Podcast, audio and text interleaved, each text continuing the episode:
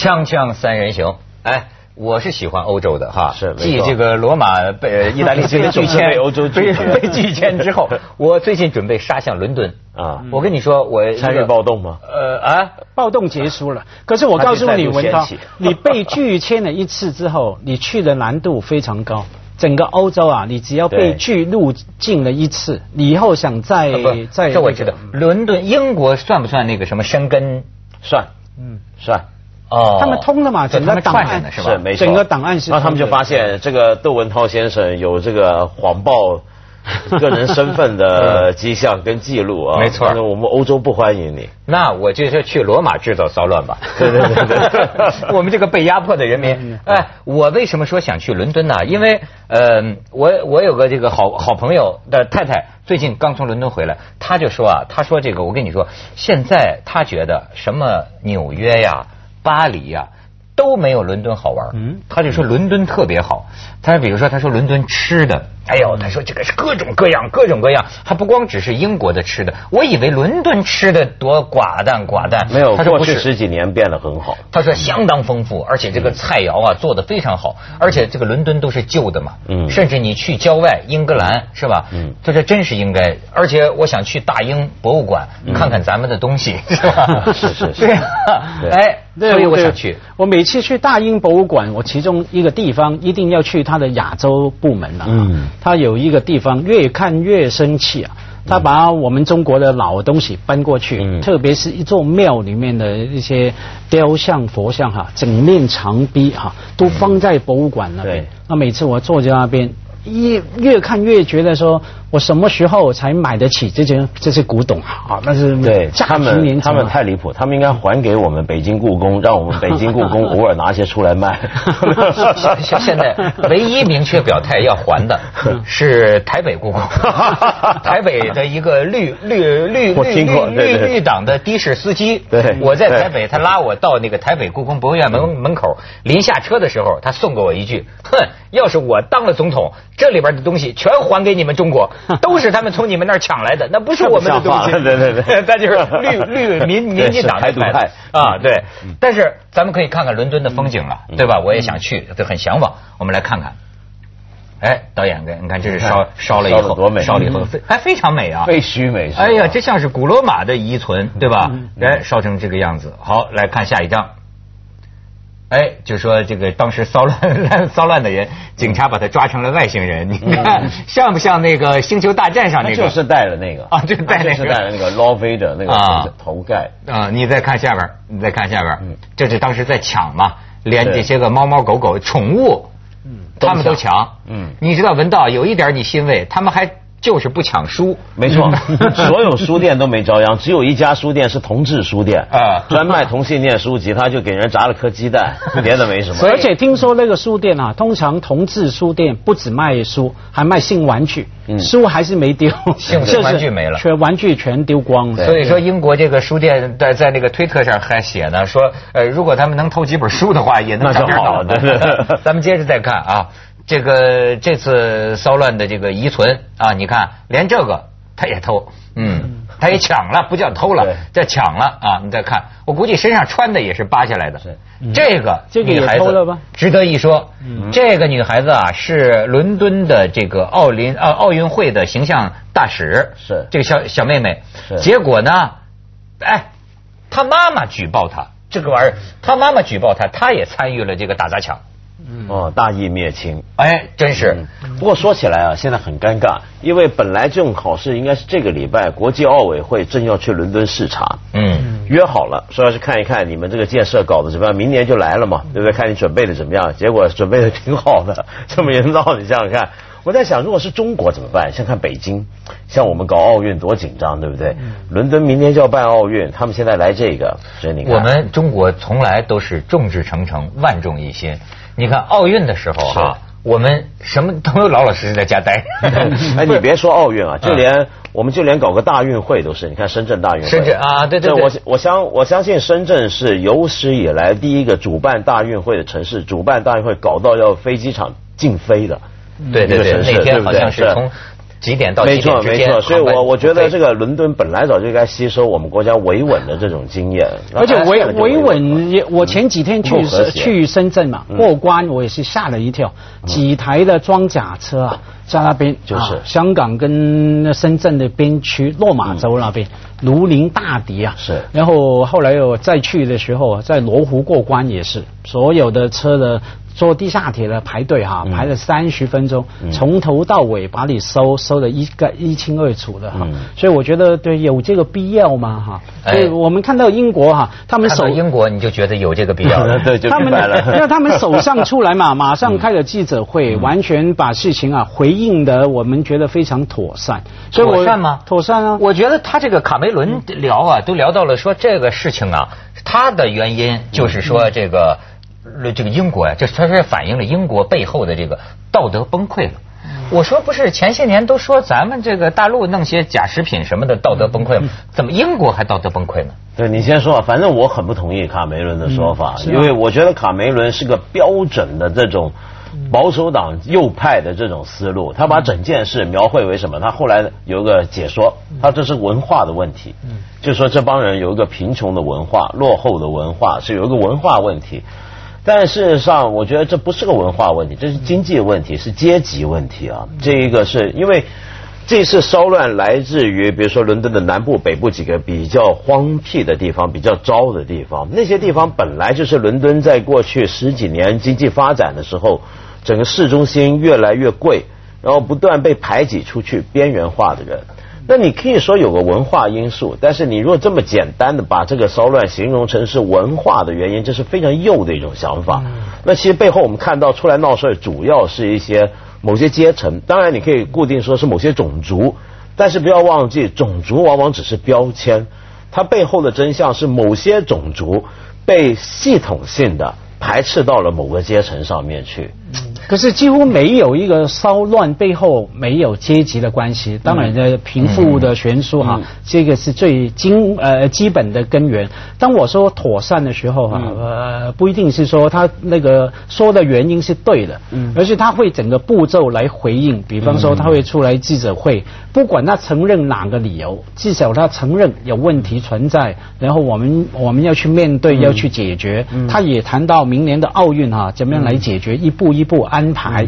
他会直接来面对那个情况，就不回避，是吧而不会说，哎，这完全是一小撮分子的骚乱哈。我觉得这个妥善的对他应该说地方，呃，他们说这是一小撮分子的骚乱，呃，我不知道大家信不信，反正我是信了。但是我觉得啊，甭管是什么原因呢、它实际上有一个方法的问题，这个是历史上一个从来一个很重要的问题。什么叫方法的问题呢？就比如说你要说是阶级压迫或者什么贫富差距都可以，但是问题在于，就是说如果是这个原因的话，那么要不要用到当年咱们文革当中的这个一句话啊，造反有理。那你要是如果说造反有理，那就是这样。你我还记得啊，就是知识分子怕群众运动。嗯，你知道吗？就是在最早期的这个共产党创党的时候，你看啊，有些传播马克思主义的知识分子，他后来呢，他传播的时候啊，大家非常的热情澎湃，把这个思想传播到中国。但是呢，真要具体去干这个运动的时候啊，他退出了。很多这样的人啊，也也不是很多，有有有几个这样的人，他退出，为什么呢？他是知识分子啊，他就发现啊，真的要闹起群众运动来啊，那就不是大姑娘绣花，嗯，那就是狂风暴雨。嗯，这个跟他读书人的这个东西说要精确，嗯是吧？呃，不能够打了无辜的这个人，或者不能把社会秩序一片大乱。嗯，而且呢，他或许还担心一个什么？你看这次，呃，法庭上正在审一个十五岁的男少年，这个男少年呢，现吓得都哭了，现在都哭了。为什么呢？他在骚乱当中啊，强奸了一个十三岁的女孩，小女孩。嗯，那么他爸爸妈妈说啊，他是受着英式的那种，就平常人们甚至归结为啊，他平常家教太严谨了，他爹和娘啊管得太严了。那一碰到这种时候啊，人心里的这个兽性啊，你包括现在很多人上法庭，这些孩子啊都害怕，就说你问他当时啊，他说我不知道什么原因啊，嗯，就是闹到后来，你说是有这个原因那个原因，但对他一个个体来说呀，他上去抢的时候啊，他已经忘记了为什么抢了。嗯。但是痛快，我都能呃，你知道吧？意会得到。如果我是这样的话，那就就会产生一种畅快感。他都参加过这种事。因为我参加。教会待会儿这个坦白一下，我们先去一下广告，锵锵三人行广告之后见。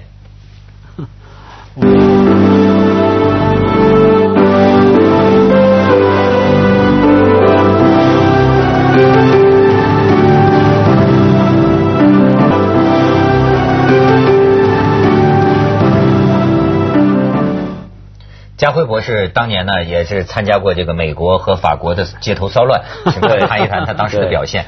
美国跟法国倒没有，香港主要是我说的是 三十年前嘛哈，你看香港很和平的社会哈，每隔一阵子还是有一些小小麻烦出现哈。我记得当时十来岁吧，有一次在香港看足球，然后看完足球我忘了什么理由了，反正就骚乱。南华。对，那是很有名的一次骚乱。是什么？南华足球队，对就是对，在这个南华大球场，就是足球大呃香港香港马地上面那个香港大球场足球场上面，好像是南华输了球，其中一队输了球，那输球的那一队的粉丝啊、球迷啊就不满意、不服气。我最记得从香港铜锣湾那个地方啊，一直抗议，一直走。走走往湾仔、往金钟、中环那个方向走。那我看完球就出去了，觉得好玩嘛，那么多人啊。其实我两队我都无所谓，谁赢谁输对我来说是一样的。我就陪小女朋友去看球而已哈。多大的小女朋友？我我十七哈，她我忘记了。上 法庭早就犯罪了。就一起看球不犯罪，香港法律 没有那么严格。然后我就一直看，我还记得一直走的时候那个感觉。我后来写的文章哈，你走在人群之中，你完全那个理性。刚开始走的时候还蛮有理性的，想由我去观察而已哈。我十七岁喜欢写文章的人，跟着那些人，我觉得观察一下人家怎么样游行，怎么样抗议。可是，一直走走，从从了跑马地那边走走铜锣湾走到湾仔的时候。我的那个什么观察的理性全部没有了，我就跟着一起喊，一起喊喊什么我都忘了。然后呢，那开始有人乱起来了，从路边找来一些石头啊，找来一些反正乱七八糟的木木棍还是什么样，打什么呢？我亲眼看着打那些名牌的车啊，名贵的车哈，在打打打敲。那你刚才闻到谈到伦敦暴乱哈，那种阶级的呃东西就出来了。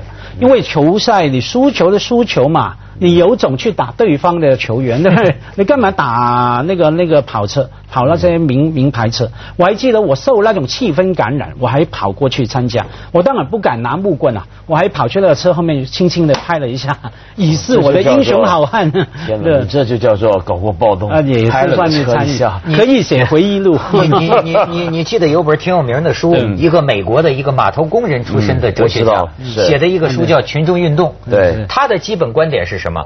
有没有阶级问题？有阶级问题，但他阶级的定义跟我们不一样。他就说，所有在街头啊参与群众闹事的人，本质上是属于一个什么阶级呢？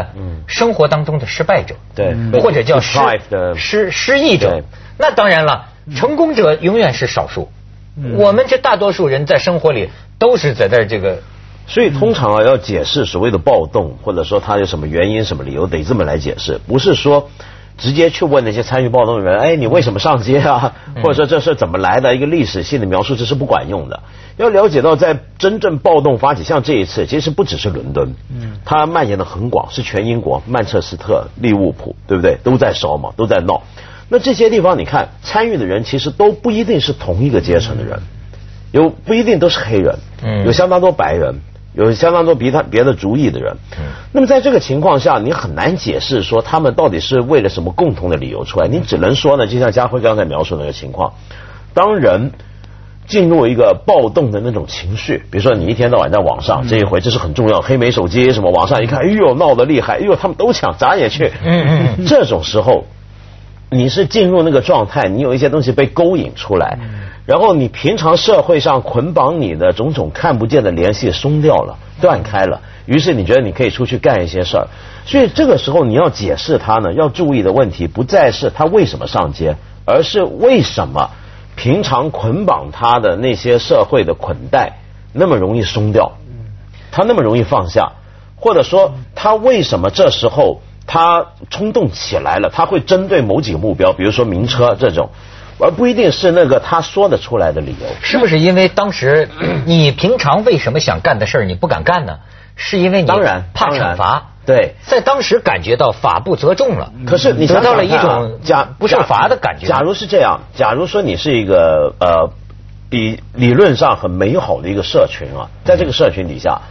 呃，人人关系很融洽，呃，社会上没有一个明显的阶级差异，没有一个就是说让人不快乐、觉得不公正的阶级差异，起码，然后大家生活上也很简单，然后宗教上相对简单，没有一个什么歧视的问题，谁瞧不起谁的问题，这种情况，你就算所谓暴动烧这火烧到这个城镇，这个城镇的人要乱起来也没那么容易，对不对？这就是因为他平常的社会联系。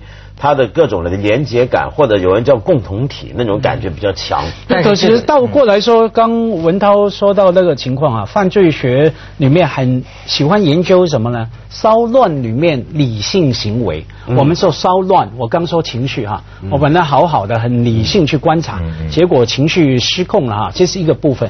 可是犯罪学家去研究啊，骚乱里面有理性的计算比方说刚说的强暴也好，抢劫也好。你刚说嘛，觉得啊机会来了，平常想做不敢做，没错，就反正要做一票嘛，觉得完全不会受罚哈，所以理性的部分是有在运作的。知识分子，你刚说呃很怕骚乱哈，很怕群众运动，可能又爱又恨吧，可能他还是会。这个是什么理性呢？这个是一种这个生物啊趋利避害。完全自我的一种本能的，对啊。你要说这个是理，所以这个啊，你你说这个，我觉得还涉及到一个人到底是一种什么动物。嗯。你比如说有一种人性黑暗论的人的观点认为啊，哪怕是人民生活都幸福，嗯，人这种动物最深最深的地方啊，就是潜藏着攻击性，就是潜藏着甚至是同种同种之间残杀，平常被禁锢着。一旦允许，可能你会发现表面上的雷锋啊，突然间全变成南霸天。咱们先去一下广告，锵锵三人行广告之后见。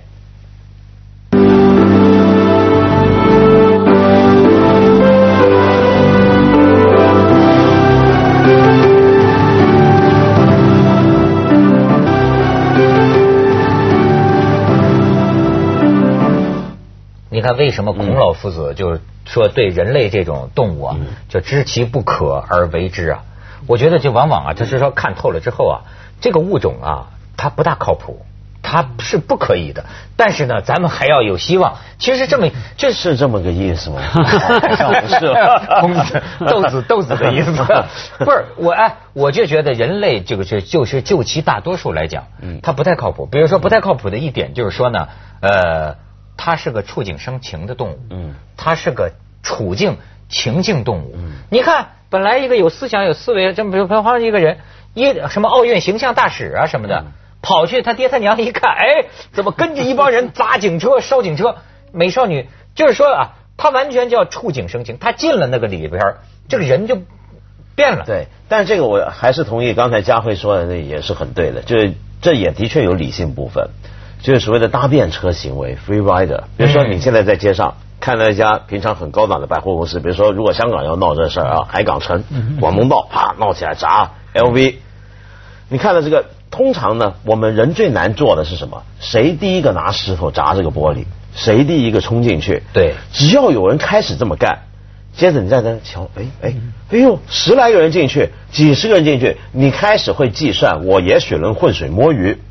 因为这么多人干，这个责任分担的，你会很快的潜意识就计算，我好像没什么责任这事儿。没错，我被逮着的机会很低，我风险很低，我的获益可以很大，对不对？没错。所以在这时候，一个好好的一个路人，说不定很正常的人，他平常可以进去买东西，他也进去抢。还有另外一种理性计算是什么呢？就想着说，假如每个人都去砸那个银行，砸那个商店，我不砸的话，结束之后我怎么办？你会怎么看我？你是英雄，我是懦夫。旁边的人，对，因为我想到在美国九零年代哈，那时候加州发生一个事事情哈，一个白人警察杀一群白人警察，杀了一个黑人，打死他，对对对，打死那次太惊人事件嘛。然后我也 你也参加，看见别人参加，我就把皮肤涂黑去参加。